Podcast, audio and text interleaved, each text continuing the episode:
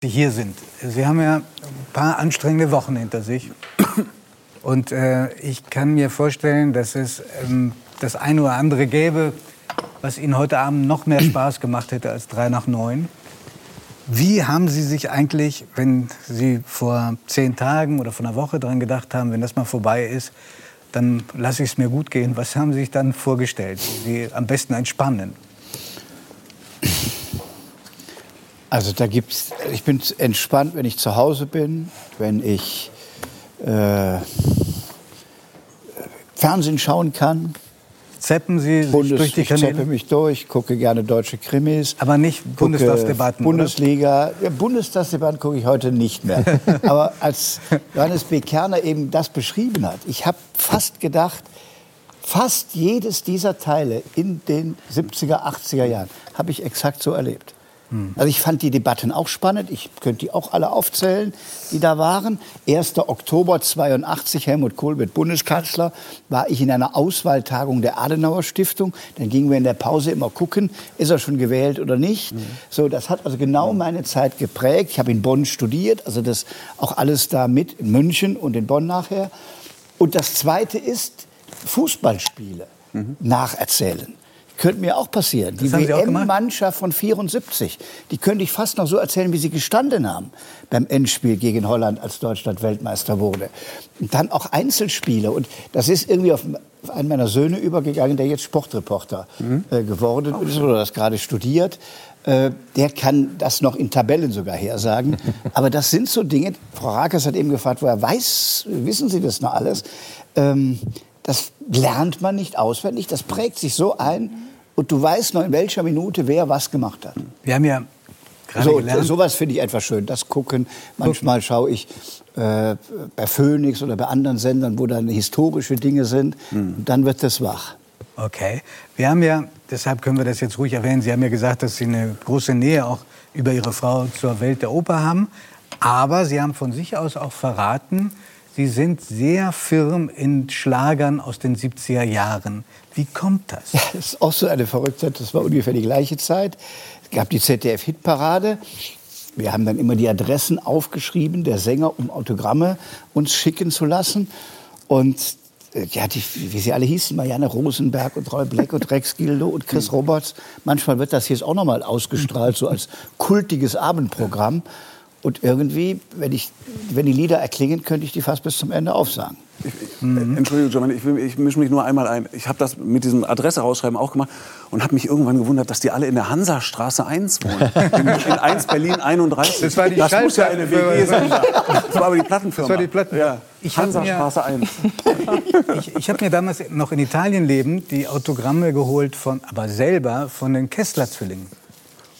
Können Sie sich gar nicht vorstellen, was das für ein Erlebnis war, die plötzlich hier in der Sendung zu erleben. So fantastisch. Und Sie haben auch unvorsichtigerweise gesagt, Sie, das ist eine unterschätzte Eigenschaft von Ihnen, Sie könnten viele von diesen Schlagern auch heute noch aufsagen, textlich. Aber nicht singen. Aber nicht singen, nein, das ist wunderbar. Aber wenn, also ich habe mir drei aus den 70ern jetzt rausgesucht. Gott. Nein, Sie werden nicht examiniert, aber ich wollte Sie natürlich fragen, wenn Sie an die letzten zwei Wochen zurückdenken, welcher ist Ihnen denn näher dieser, dieser Songs? Einer ist Tränen lügen nicht, der zweite, er gehört zu mir, der dritte, sieben Fässer Wein. Wir haben also die, die Auswahl zwischen Michael Holm, Marianne Rosenberg und Roland Kaiser. Alle drei stark. Tränen lügen nicht. Da, da, da, da. Dann geht das dann los. Das hat Otto nach, mal, nachher mal karikiert mit Dänen lügen nicht. Das ging mir heute gar nicht mehr. Ja. ähm, ja. Und ja, Marianne Rosenberg, in der Zeit war das halt irgendein Lied, was mal ein paar Wochen hip war. Das ist ja nachher zum Kultlied Ja, geworden. total. äh, bis heute, er gehört zu mir. Ähm, wie mein Name an der Tür. Richtig, ich habe es hier liegen und dann? Er gehört zu mir, wie mein Name Und dann? an der Tür. Und ich weiß, er bleibt hier. Sehr gut. Und dann weiter? Ja, jetzt. nein, nein, das reicht. jetzt. Nie vergesse ich Nie- unseren, Ja, ja. unseren ersten Tag und dann? Na, na, na, na, na, na. Sehr gut. Dann?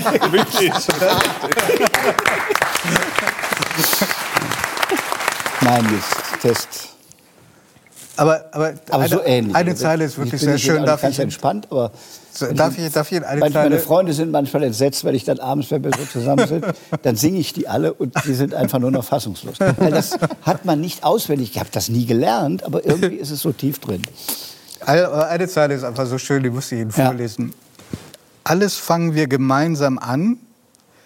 Na, na, na, na, na. Und wissen, wie es dann weitergeht? Nee. Doch vergesse ich nie, wie allein man sein kann. Ja, Sind die großen Ratschläge fürs Leben, oder? manche Schlager dieser Zeit sind seicht, aber manche haben auch Sätze, die, man, die einem im Leben immer wieder einfallen. Mhm. Den kannte ich jetzt aber nicht. Aber auch aus diesem Song Er gehört zu mir. Ja. Herr Laschet, dies ist eine Unterhaltungssendung, deswegen werden wir jetzt nicht Ja. in die Tiefe ähm, der Auseinandersetzung zwischen CDU und CSU richtig eingehen. Aber eine Frage, glaube ich, die hat wahnsinnig viele Menschen beschäftigt, unabhängig von der Entscheidung äh, Laschet oder Söder. Wie hält man das aus, was Sie so abbekommen haben in den letzten Wochen? Titelbilder von Zeitungen, die Sie verspottet haben, Parteifreunde, die Sie nicht für geeignet halten, Häme und Spott und Umfragen, dass man irgendwie am liebsten sich, wenn man betroffen wäre, die Bettdecke über den Kopf ziehen würde. Wie und wo stecken Sie das weg? Tja, also als erstes, wenn man diesen Beruf hat, äh, hat man erstmal eine Idee, für was man da einsteht. Und dass es Kritik gibt, das habe ich im, also ich habe mich früher viel mehr darüber aufgeregt, als ich so politisch angefangen habe. Und dann habe ich Redakteure angerufen und fand das ungerecht, wie das beschrieben war und habe versucht, mich zu erklären. Und das habe ich dann irgendwann gelassen, weil das einfach dazugehört, dass man auch kritisch betrachtet wird. Das ist eine, ja, da sind jetzt so Karikaturen. Dieser Stern war noch etwas positiver. Beim Spiegel war es der Asterix. Äh, dann gibt es danach eins, wo wir beide mit blauen Augen stehen und so.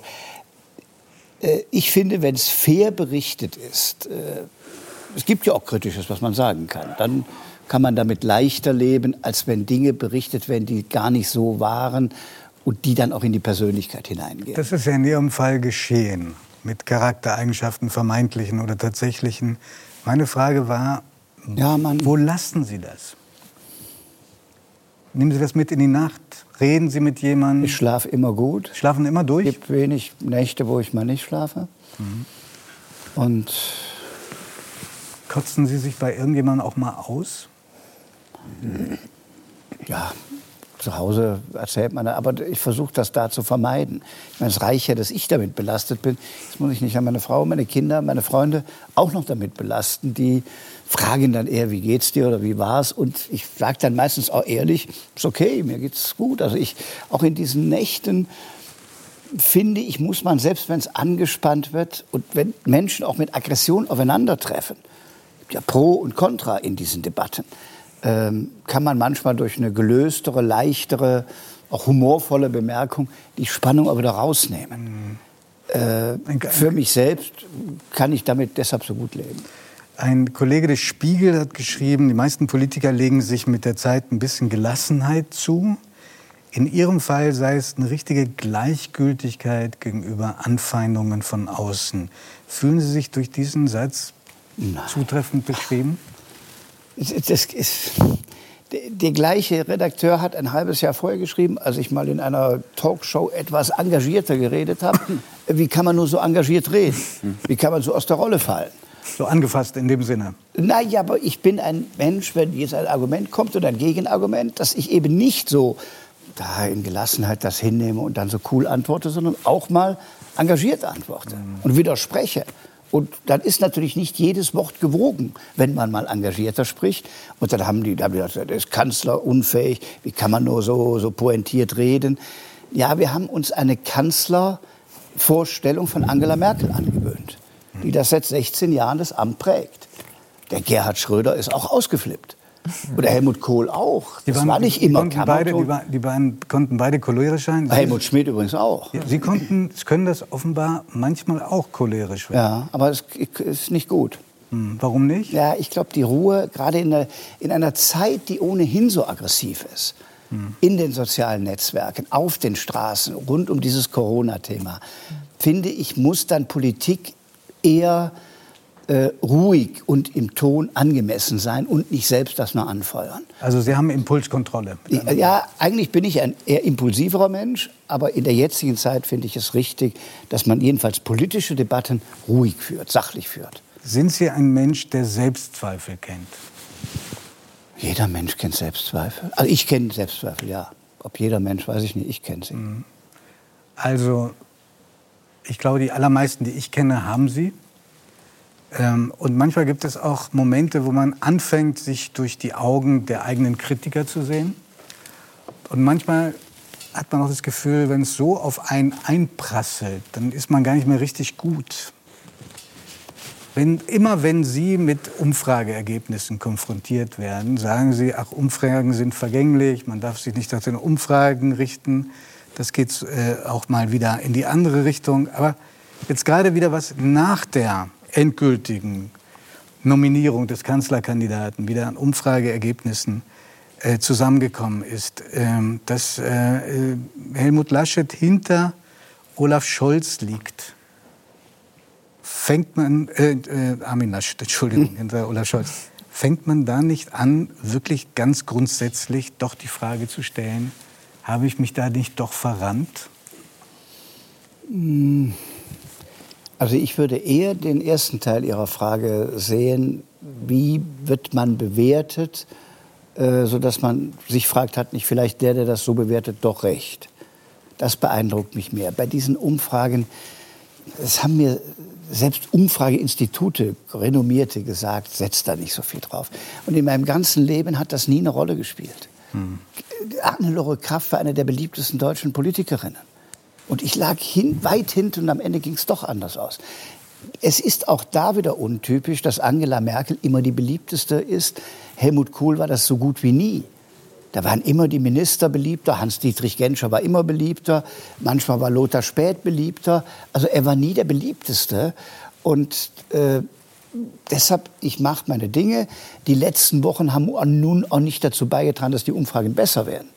Dieser Streit wird noch einmal geschadet haben. Hm. Und das Ergebnis auch. Aber trotzdem habe ich eine Vorstellung, was jetzt gerade wichtig ist, auch für die CDU wichtig ist. Und äh, deshalb haben mich auch viele ermutigt, du musst da stehen bleiben und darfst jetzt nicht äh, das einfach preisgeben. Was haben denn in diesen Wochen Ihnen Ihre Kinder zum Beispiel gesagt? Oder Ihr Papa? Den, den, nimmt das zehnmal so viel mit wie mich. Und der sitzt dann immer davor und verfolgt das. Und ich sage immer, glaub mir, mir geht's gut. Mir macht es eher Sorge, wenn du jetzt besorgt bist. Also wenn ich weiß, dass er die ganzen 24 Stunden davor Sehen sitzt. wir ihn da gerade? Ja, ja, ja, Und ja, das war nun ein Jubelmoment. Die gibt es auch. Als wir die Wahl in Nordrhein-Westfalen gewonnen haben. Ja, ähm, äh, ihn nimmt das alles sehr mit und er nimmt das auch sehr persönlich und das soll er lassen. Und die Kinder, die beiden Jungs? Die haben ja ihren Job und studieren und ermutigen, aber verfolgen es auch. Aber das ist jetzt nicht so, dass die sich, ich, ich hoffe, sich davon belasten lassen. Sie sagen, sie tun es nicht. Mhm. Äh, sie sind wahrscheinlich viel schneller informiert als, ähm, oder werden viel schneller informiert als jeder hier in der Runde. Morgen erscheint in der Süddeutschen ein Interview und da wird äh, jemand äh, interviewt, den Sie ganz gut kennen, äh, nämlich Markus Söder.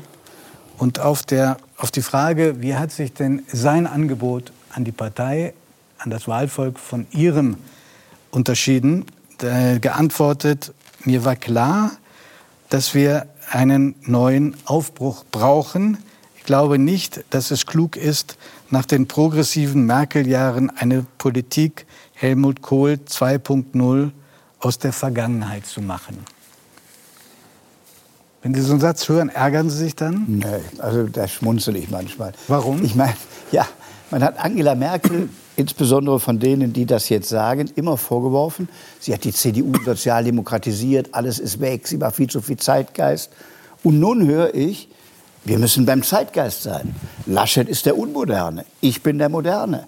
Hm. Äh, wir müssen wer Merkel Politik will, muss auch Merkel Politik machen. Das war nun nicht das Leitprinzip der CSU in den letzten Jahren, äh, Merkel zu kopieren. Und deshalb schmunzel ich dann. Ist aber in Ordnung. Äh, ich finde, die Ideen, die ich immer vertreten habe, sind auch moderne, gesellschaftspolitische, europäische. Jetzt äh, die Frage, bei den ökologischen Themen auch die Arbeitsplätze mit im Blick zu haben, das ist modern. Mhm. Haben Sie Ihre Frau gefragt, ob das für Sie in Ordnung ist, dass Sie in dieses Rennen gehen, was äh, für Sie ja auch erhebliche Konsequenzen hat? Sie hat das immer mitgetragen, wenn ich politische Schritte gegangen bin. Diesen, diesen auch? Ja. Wären Sie ihn auch gegangen, wenn sie Nein gesagt hätte? Das, die Frage tauchte nicht auf. Mhm. Sie haben ja selber die Beziehung zu Ihrer Frau schon angesprochen. Sie haben gesagt, Sie kennen sich schon ziemlich lang. Das war, glaube ich, die größte Untertreibung überhaupt. Sie kennen sich seit sehr frühen Jahren, weil Sie, glaube ich, äh, sich kennengelernt haben äh, an einem Tag, an dem Sie sich mit Ihrer Frau geprügelt haben. Nein, nein, nein, nein. Das hat sie mal in einem ähnlichen Format erzählt. Als sechs-, siebenjährige hat sie diese Erinnerung mit äh, nach Hause genommen. Ja, das war vielleicht die erste Begegnung. Ja, ja aber die Beziehung ist nicht seit sechs, sieben. Naja, aber da, da, da ist sie, ja, sind Sie ihr so zum ersten Mal auch nicht. Wie das halt auf Schulhöfen so geht. Stimmt es, dass Ihre Stimme schon damals so herausragend gut war, dass sie äh, verlangt hat, dass Sie schweigen mögen im nee. Chor? Na ja, das ist jetzt wirklich böswillig. äh, wir waren zusammen in einem Kinderchor, nachher in einem Jugendchor und ihr Vater hatte den geleitet. Und da, wurde, da bin ich auch an die Musik herangekommen. Das war eine, ich fand, ich habe gar nicht so schlecht gesungen. Ich war im Tenor. Sie waren Tenor? Ja, ja ein, nicht ein Tenor, sondern im Tenor mit 20 anderen, wie man halt in einem Chor singt. Ähm, Herr Laschet, wenn Sie sich vorstellen, dass Sie im September, Ende September zum Kanzler gewählt werden oder Anfang Oktober, meist noch nicht ganz genau wie, was wird das Erste sein in Ihrer Fantasie, was sich ändern wird in Ihrem Leben? Werden Sie umziehen? Nein, man bleibt ja da wohnen, wo man wohnt. Jeder Bundeskanzler hatte immer seine Wohnung an seinem Wohnungsort und hat natürlich dann eine zweite Wohnung oder Dienstwohnung in Berlin. Werden Sie ein besonderes Coaching machen? Muss ich sicher noch mal auf dieses neue Amt vorbereiten. Und es wird sicher den Lebensrhythmus noch mal ändern. Auch wie frei man sich dann noch bewegen kann oder nicht bewegen kann. Ich genieße das jetzt im Moment sehr, auch mal zum Einkaufen zu gehen, die Kästen wegzubringen, normale Leute zu treffen. Äh, zum Abfallhof das Altpapier zu bringen. Das irgendwie habe ich Spaß an solchen Sachen. Vorhin hat Johannes B. Kerner, äh, als das geht da. Vor der, vor, vor der Sendung gesagt, weil Sie aus dem Fenster geschaut haben, machen Sie das, genießen Sie das. Nachher, wenn Sie Kanzler werden, geht das nicht mehr. Ja, ich fürchte, da wird es eine Lebensqualität ist sicher dann eine andere und keine bessere. Haben Sie nach Ihrer eigenen Einschätzung die Konstitution, um so eine, einen Job anzunehmen? Ja. Also, dass ich schlafe, komme mit wenig Schlaf aus, fünf, sechs Stunden und ähm, habe hab auch schon viele Nachtsitzungen erlebt. Das wird ja beim Bundeskanzler ist es die körperliche Anstrengung, die man aufbringen muss, die geistige natürlich in jeder Sekunde auch aus einer bestimmten Grundhaltung Entscheidungen zu treffen. Ähm, ich finde zum Beispiel muss man eine Grund, also man kann manches nicht lernen, äh, wenn man das Amt hat, sondern man muss. Die Zeit nicht mehr hat. Also ich sage, es ist eine Krise und Sie werden um drei Uhr nachts geweckt. Mhm. Ich finde, dann muss ein deutscher Bundeskanzler sofort europäisch denken und überlegen, wie kriegen wir das zusammen hin. Mhm. Wenn er dann eigene Wege stricken will, geht es schon schief. Egal, was am nächsten Morgen die Beamten aufschreiben. Und davon gibt es so ein paar, drei, vier Dinge, die, glaube ich, in dem Amt sehr wichtig sind. Und vieles andere, da gibt es natürlich ja, auch viele, die das vorbereiten, steuern. Es ist, ist, ja nicht von, ist ja nicht rund um die Uhr alles nur eine Person. Wetten Sie noch auf Fußballspiele? Ja. Und warum tun Sie das immer auf unentschiedene Ergebnisse? Also der, ich verfolge gerne Fußballspiele, wenn es irgendwie die Zeit zulässt, wird dann vielleicht auch nachlassen, wenn man Kanzler wäre.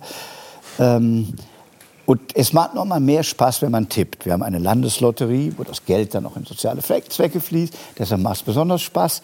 Und die Quoten, wenn sich jetzt Bayern gegen Bielefeld tippen auf Bayern, das lohnt fast gar nicht zu tippen, weil es ein, zu eindeutig ist. Zu überlegen, welches der Spiele... Aber, aber Mainz gegen Bayern morgen, Sie sind ja Bayern-Fan. Ja, ja gut, aber trotzdem wird die Quote, wenn Sie auf Bayern tippen, nicht so hoch sein. Das stimmt. Ich setze auch immer nur 5 Euro ein, das sind keine gigantischen Summen.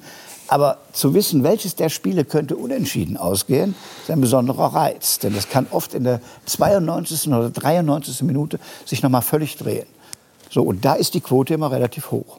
Das ist der Spaß, den ich dabei habe. Das ist ein persönlicher, kleiner, privater Spaß mit Fußball verbunden. Darf ich Ihnen verraten, dass äh, kurz vor Ihrer Wahl zum Kanzler sowohl Angela Merkel als auch Gerhard Schröder bei 3 nach 9 waren?